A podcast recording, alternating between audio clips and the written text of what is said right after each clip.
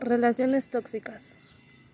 Cuando hablamos de relaciones tóxicas, lo primero que solemos pensar es en una mala gestión emocional de pareja, pero en realidad este tipo de relaciones se dan en cualquier ámbito social, como puede ser el de una amistad o el familiar. Se trata de relaciones que enganchan.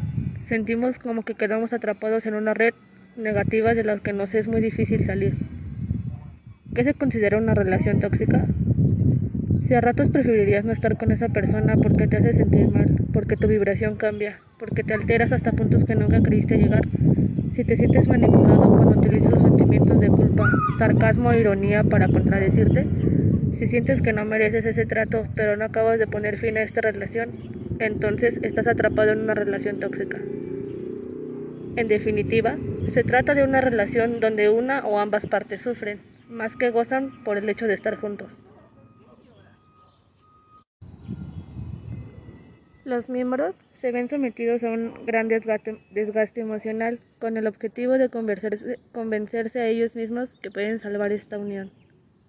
Al tratar de acomodarnos a la otra persona, lo que hacemos es desvirtuar en la realidad.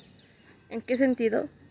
Nos convencemos a nosotros mismos que si no nos mostramos malestar sobre ciertos aspectos que nos incomodan, evitaremos una nueva confrontación.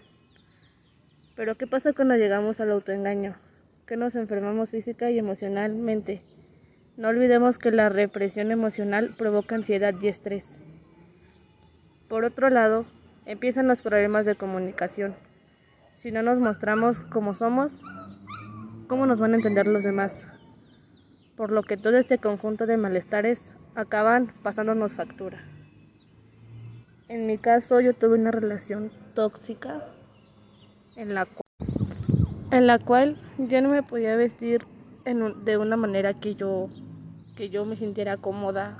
Por ejemplo, si yo quería usar un short, a él le molestaba mucho eso. ¿Por qué? Porque él tenía como inseguridad.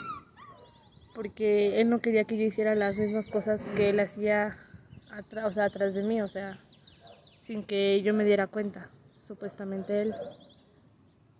Pero cuando terminé esa relación me sentí más tranquila, más libre. O sea, ahora sí que ya podía hacer lo que puedo hacer lo que yo quiera sin que alguien me esté diciendo, "No, no lo hagas, no, no te vistas así."